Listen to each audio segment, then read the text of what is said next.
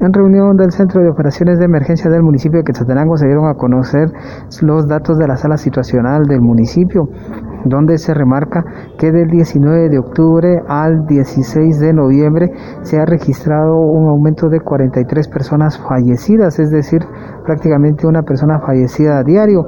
Es Dalia Leal del Centro de Atención Permanente quien habla sobre estas estadísticas, así también hace la invitación a la población para continuar con su esquema de vacunación. Eh, hasta el 19 de octubre teníamos 479 muertes por COVID, ¿verdad? Ahorita lo que va, ahorita el 16 de noviembre ya llevamos 522.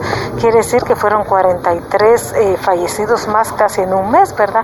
Por COVID. Entonces sí hacemos un llamado a la población para que por favor se vacune y se coloque sus dos dosis, por favor. Es muy importante.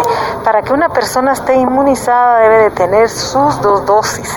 Esto es muy importante. No importa la vacuna que se haya colocado. Recordemos que si se vacunó con AstraZeneca, eh, la segunda dosis se la pone a los 60 días. Si fue con Sputnik, Pfizer o Moderna es a los 28 días. Es muy importante que busquen nuestros puestos de vacunación.